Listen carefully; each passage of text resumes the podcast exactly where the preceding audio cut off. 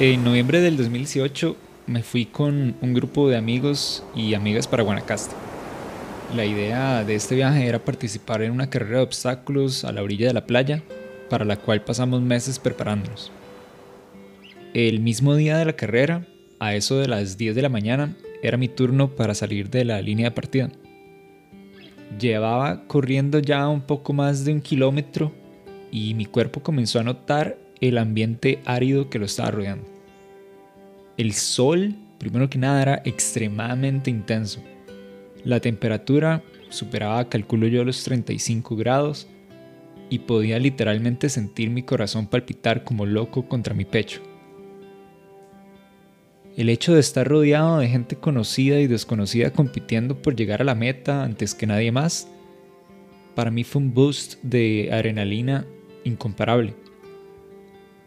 Este escenario que para muchos puede parecer una locura competitiva llena de prejuicios sociales, de masculinidad tóxica y banalidad, a mí en ese momento me pareció una experiencia terapéutica y relajante. Era casi como una lección de vida. A la mitad de la carrera, uno de los obstáculos más intensos era subirse a un kayak y remar mar adentro a través de Playa Danto. Remar mar adentro suena como si hubieran sido kilómetros para adentro, pero en realidad probablemente fueron como 20 metros, pero yo estaba tan asustado que lo sentí como kilómetros. El punto es que mientras mi cuerpo daba el 100% de esfuerzo para no perder el balance, caerme o desmayarme, mi cerebro se concentró en escuchar las olas. Y dediqué ese momento a analizar todo mi entorno Vi la cara de la gente que estaba observando la competencia, apoyando a sus parejas, sus hijos, sus amigos. Observé claramente eh, la fortuna que tenemos los que estábamos compitiendo en ese momento de tener salud física y mental para estar ahí. Y fue como en ese momento de mindfulness que me di cuenta, encima de un kayak en medio de la bahía, la pena que vale estar vivo y la pena que vale estar ahí disfrutando ese momento tan único de ser feliz, de tener la vida que tengo.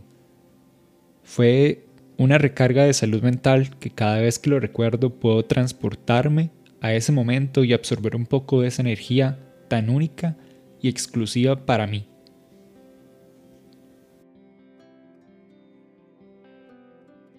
Bienvenidos a Acento Perdido, el podcast favorito de Sigmund Freud. Fue la primera persona que se suscribió a mi canal de Spotify. Bienvenidos y este episodio decidí dedicarlo a todas las personas que en diciembre ni nos imaginábamos que en los primeros meses del 2020 íbamos a perder muchísimas libertades que nos hacían felices y entre esas nuestra salud mental.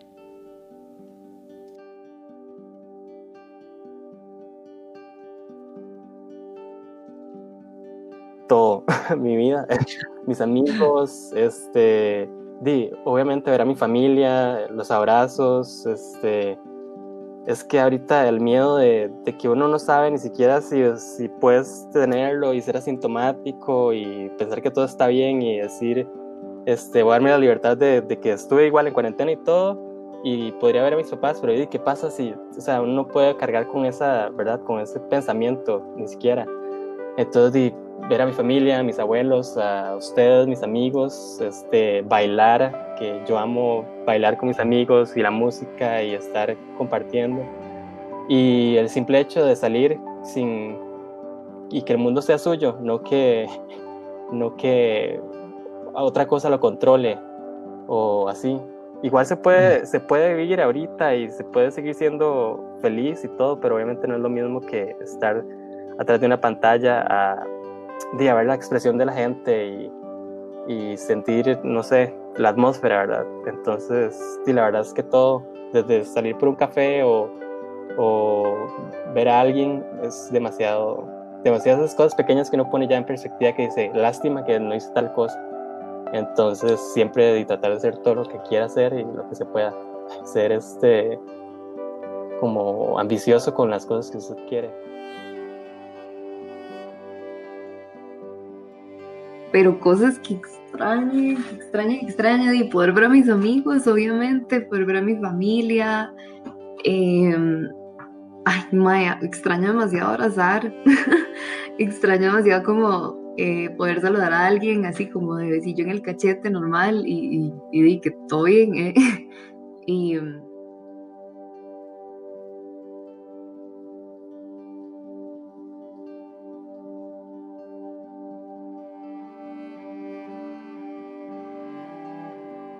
porque yo, a mí me pasó lo mismo.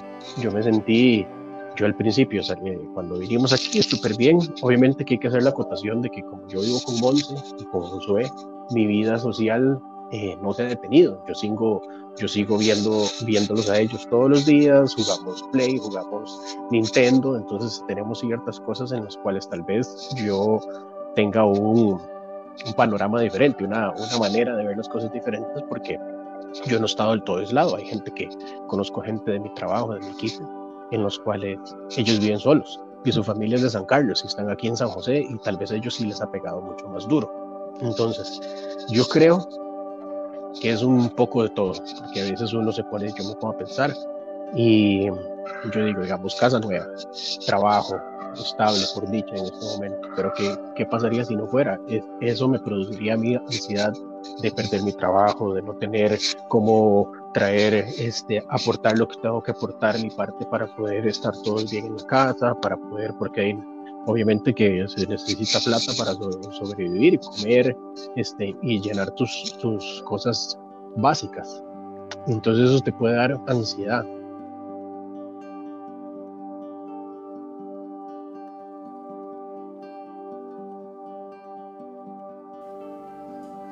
Ellos son Ariana, Fabián y Gil, amigos míos que se atrevieron a grabar este primer episodio conmigo a ojos cerrados, sin saber si esto iba a ser una mierda o no. Y me llamó demasiado la atención cómo fueron extremadamente honestos conmigo y llegamos al acuerdo de que los cuatro estamos en una posición extremadamente privilegiada en todos los sentidos y que hay personas que Tal vez sus historias no son tan agradables como las nuestras o tal vez tienen una gravedad muchísimo mayor a la que podemos estar viviendo nosotros. Sin embargo, el común denominador, sin siquiera planearlo, fue que lo que más extrañamos o lo que más nos genera preocupación son las necesidades básicas, las más más básicas del ser humano. Para ser más específico, las tres primeras bases según la pirámide de Maslow. Comenzando con las necesidades básicas fisiológicas de mantenernos saludables, de no contagiarnos, no contagiar a nuestros seres queridos, a nuestros compañeros de trabajo, a las personas con las que vivimos. Después la necesidad de mantenernos seguros y, y protegidos a nivel físico, a nivel de recursos, de tener una vivienda, eh, de tener familia alrededor que, en caso de que, de que, algo nos ocurra a nosotros podemos eh, contar con ellos. Y por último, las necesidades sociales, pero sobre todo en, la, en, función de, de, las relaciones, de las relaciones de amistad, de pareja, de nuestros colegas o familia, que de una forma u otra en este momento ya no es la misma como la vivíamos antes. No, no es lo mismo estar al frente de ellos, poderlos abrazar, poderlos tocar, poder estar hablando cara a cara. A ver, para mí, digamos, como que todo esto de, de la pandemia, honestamente creo que yo em, he estado en una posición de mucho privilegio, eh, estoy desde la casa, eh, y estoy bien, ¿verdad? Estoy saludable. Este, y tengo como mis cositas acá, ¿verdad? Tengo por dicha del trabajo, eh, y pues me ha limitado tal vez en la parte social, pero sé que hay muchas personas que las han limitado de otro montón de formas, entonces empecemos tal vez como por ahí, que yo siento que yo sí, y pues he tenido como cierto nivel de privilegio, entonces tal vez las cosas que me han afectado, que me han dado ansiedad, digamos, por lo menos han sido em, más como a nivel de, de interacción social, pero de ahí en adelante viví, o sea, yo la verdad he amado estar aquí. No he amado lo que ha pasado porque obviamente sí me ha afectado de un montón de maneras, pero como que me ha encantado el hecho de poder haber tomado un tiempo para estar en mi casa con mi mascota y teniendo la facilidad de trabajar desde la casa. Em, sí han pasado demasiadas loqueras, o sea, desde accidentes y como que me quemé la vez pasada, eh, hasta, di, pues lo de, ¿te acuerdas de, mi relación a distancia, verdad? Entonces está un poco complejo, pero creo que dentro de todo, di, pues, me, no sé, como que me he ido bien, por decirlo así, o tal vez he tratado de mantenerme como muy enfocada en, en las cosas que tengo como a mi favor, por decirlo así, creo que eso ha sido como mi estrategia a nivel de salud mental, como vos decís, como nada más eso, enfocarme en las cosas que, que ahorita tengo, no las que me están faltando por eso. He tenido la oportunidad de mantener mi trabajo, eh, mantener mi trabajo funcionando normalmente. Este, por dicha, el resto del mundo no se detiene y, y en el mundo de la tecnología, de eso me ha dado la oportunidad de poder seguir con, con el trabajo. Este, te digo, digamos, tal vez, mmm, si no, sería más como, como, como el social, el mm. también ver a mi familia y me hace, me hace mucha falta mi familia, al reunirme con ellos, los miércoles a veces íbamos a almorzar todos juntos a donde mis papás y cosas así, entonces romper esas, esas, eh, esas, esos hábitos que teníamos eh, son los que tal vez se han afectado más. Es como estar de, paranoico porque uno está luchando con algo que, nos, que no ve y que no, que no sabe realmente todavía y cada día se está aprendiendo. Entonces, es mucha información, este, mucha preocupación, pero también es como, de alguna otra manera, desde mi punto de vista, desde mi vivencia, el hecho de también muchos privilegios, de que uno sabe que mucha gente no tiene y este, no hay que dar por sentado eso. Entonces, a veces yo lo que hago es intentar como poner en perspectiva muchas cosas para tranquilizarme en caso de que a veces uno está ahí trabajando muy metido en, en, el trabajo y en la música y todo, y entonces eh, a uno se le olvida que, que, está en media cuarentena, ¿verdad? Y ya después uno cae en razón y entonces de la nada es como dice, uy, o sea, como que ya después le das como esos mini ataques de pánico, bueno, a mí al menos como una vez a la semana o dos veces, a pesar de que estoy en la casa y estoy haciendo teletrabajo y todo, pero esa preocupación de que no mucha gente lo puede hacer, de que igual es algo que todavía no se tiene cura. Entonces, sí, está raro, pero, pero es algo con lo que hay que vivir, es un new normal, como dicen, ¿verdad?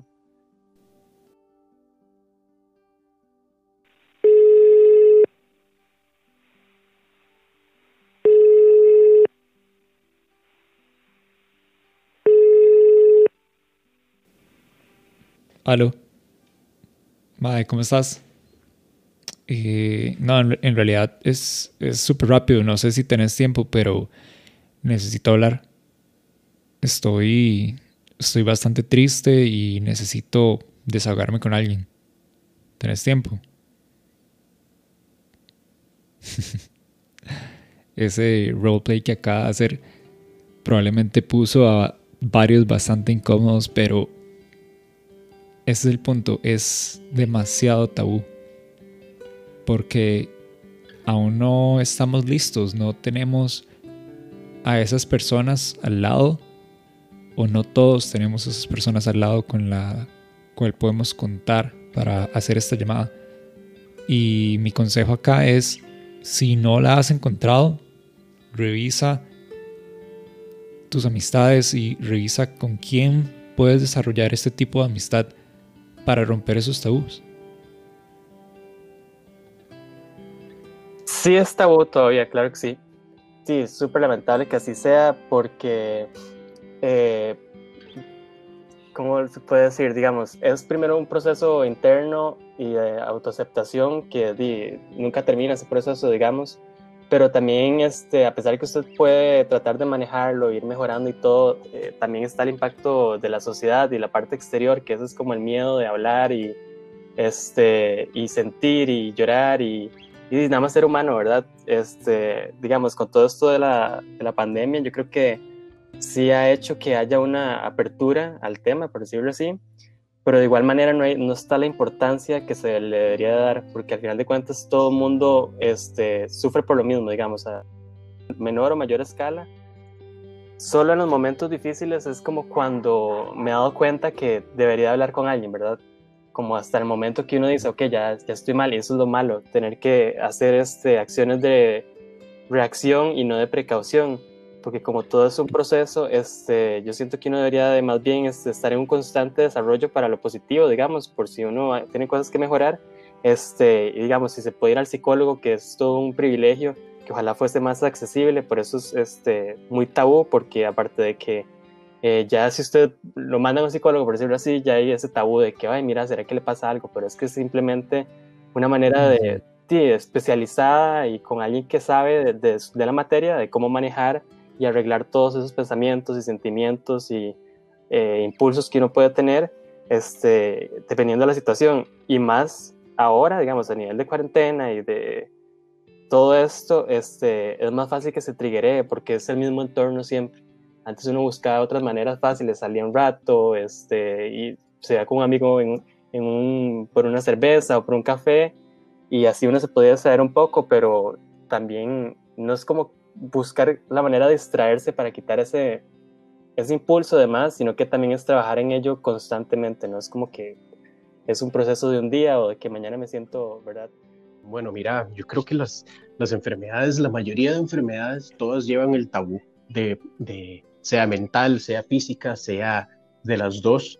Este, entonces, incluso la gente es como, me dio coronavirus y tengo pena. No voy a decir, me aíslo, me salgo de redes o o me da pena y así. Este, creo que hoy en día vivimos en una, una revolución en donde se le está dando un espacio importante a lo que realmente es la gente como, como ser humano que lo envuelve todo. No, no es, digamos, como voy al trabajo y hago mis cosas y me devuelvo, sino, sino es más importante, especialmente también cuando vemos este, personas que están sufriendo, que, que están tomando la decisión de, de acabar con sus vidas, incluso gente famosa y así. Entonces creo que el tema se ha traído a colación. Yo creo, para darte la respuesta literal, es que sí se debe de hablar y sí es un tabú, porque siempre vas a, siempre puedes tener, tomar la, la ¿cómo se dice?, la percepción o la perspectiva desde el punto de que tenés algo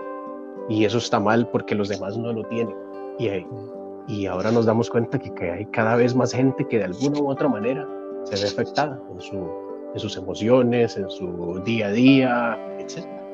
Lo importante es que de, de hacer, eh, de poner atención, en dar el foco de luz a este tipo de temas es muy importante porque este, a veces esta pena o estos tabús y que no hablamos pueden llevarte a la muerte. Desde gente que, que tengo un tumor del tamaño de una sandía en mi estómago y no voy al hospital, hasta gente que, imagínate, ah, que me siento mal, me siento deprimido, me siento de alguna manera algo que no sé, no puedo controlar, que, de que son tus emociones y tu cerebro y todas ese tipo de cosas son importantes, comentarlas, hablarlas, sacarlas, porque de eso lleva a la gente, puede llevarla a la muerte incluso.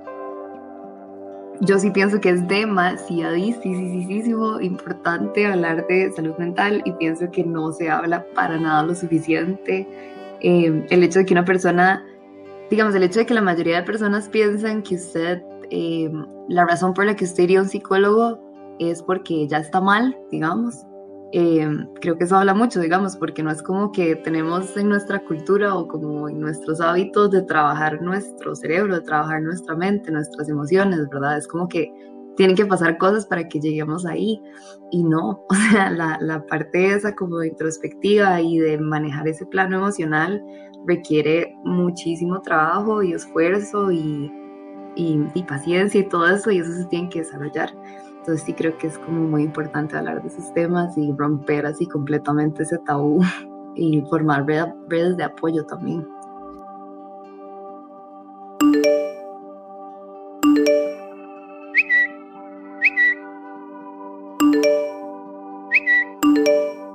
Entre el 16 de enero y el 19 de abril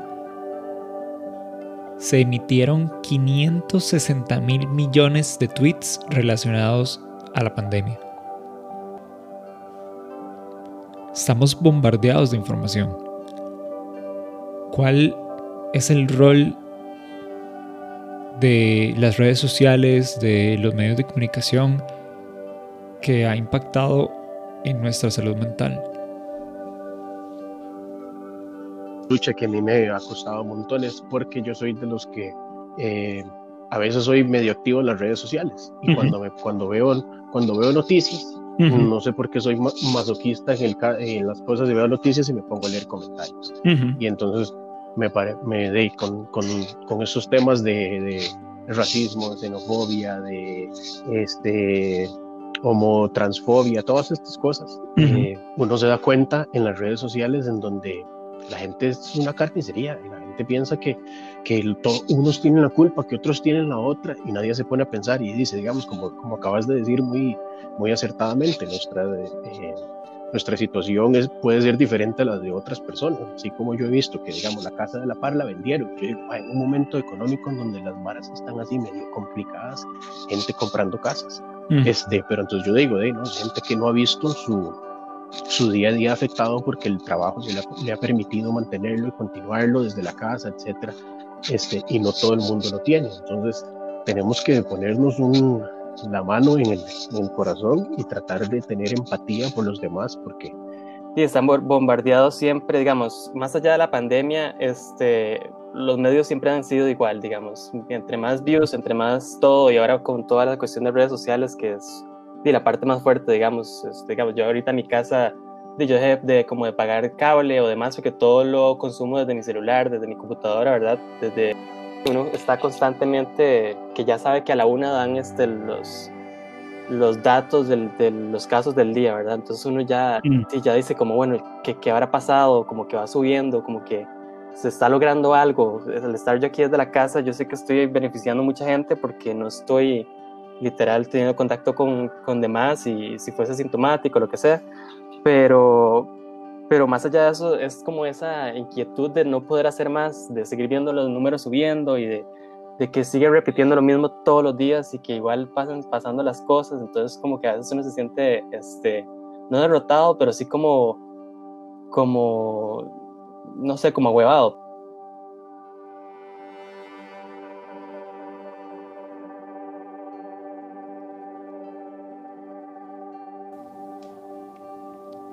Gustaría compartirles tres reglas que se encuentran entre las 12 reglas de el libro de Jordan Peterson y creo que aplican demasiado para lo que hemos estado hablando.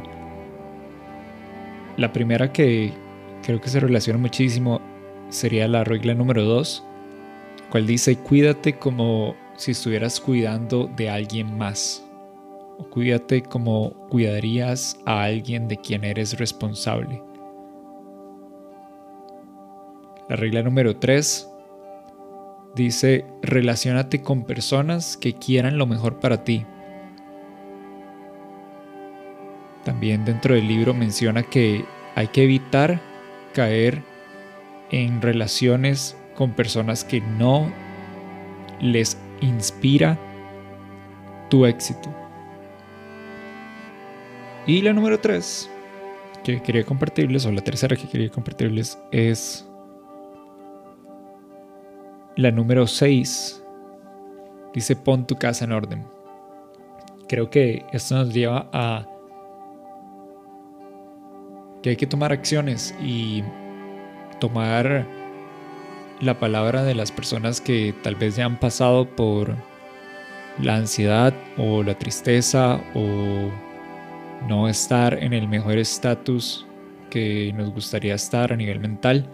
Y aquí Ari, Fabi y Gil nos comparten algunos de estos tips o rituales.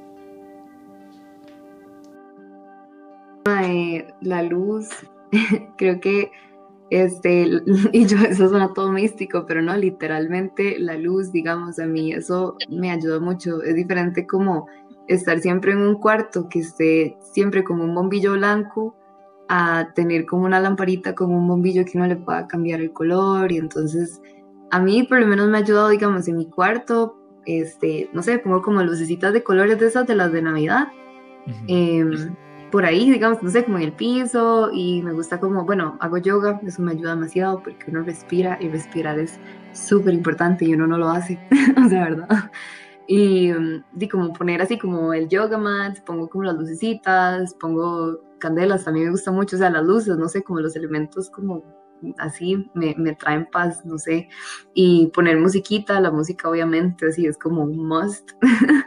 Em, y poner así, como me gusta poner como el espejo y hago como, es como un ritual, como eso que vos decís, digamos, me siento enfrente del espejo, respiro un montón de veces, y trato como nada más de, o sea, de intentar somehow poner como la mente en blanco, entonces así como cuando una vez pienso en algo, es como que lo trato de quitar, así como con una pinza, no sé cómo explicarlo, y tener como un espacio como nada más para respirar, hacer eso, estirarse el cuerpo, digamos, nada más como llegar y estirarse, más eso hace que uno libere un montón de, de estrés y estar haciendo eso cada ratito me ayuda, creo, pero lo de las luces, en serio, o sea, eh, iluminar los espacios y especialmente ahorita que estamos como encerrados de una manera en que a uno como que le, le genere sentimientos positivos, es súper bueno. También mucho, este, como tomar una bebida que lo calme, ya sea como eh, un té, este, tomarse una sopa o algo así, digamos, yo siento que este, ver como de qué manera usted hace que su atmósfera cambie para que e-, ese momento turbio se facilite un poco más, ¿verdad? Luego también muy importante este, respirar. Yo creo que eso no lo ha demasiado presentado. Respirar lo que hace este, tomar este, por intervalos que tengan que ser este, más lentos para que, porque digamos, el cerebro está triggerado, está como en full mode de ataque, digamos, porque se siente amenazado. Pero cuando usted, lo que usted puede controlar de todo eso, de ese flujo de sangre y demás, es el, el respirar, cómo respira, digamos. Entonces, entonces menos, eh, entre más lento usted vaya respirando con un ritmo, su cerebro manda como esa reacción de decir, este, ok, tal vez esto no es lo que está pasando, entonces usted se autorregula de alguna manera, ¿verdad? Y luego algo que me ayuda demasiado es la música. Digamos, yo sin música eh, hace que el mood cambie completamente. Y si pongo, tal vez tener un playlist este, listo en el que sea como música más lenta o, o que dependiendo del mood en el que usted esté, eso ayuda bastante también.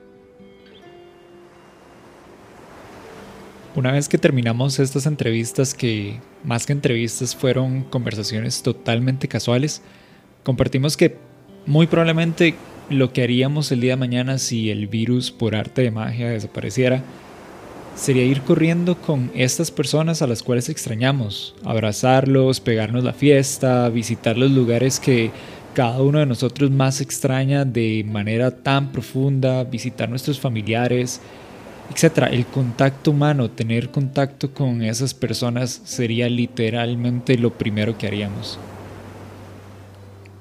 Por el momento, lo que podemos hacer es transportarnos a ese kayak en el medio de la bahía, respirar, cuidarnos a nosotros y cuidar a los que más amamos. Eso es todo por hoy en Acento Perdido. Si te gustó el episodio, suscríbete en Spotify y en nuestro canal de YouTube en todas las plataformas puedes encontrarnos como arroba acento perdido. Y si te gustó y si te has sentido identificado por el episodio, envíanos un mensaje directo en nuestro Instagram. Vamos a estar leyendo los mensajes y comentando futuros episodios.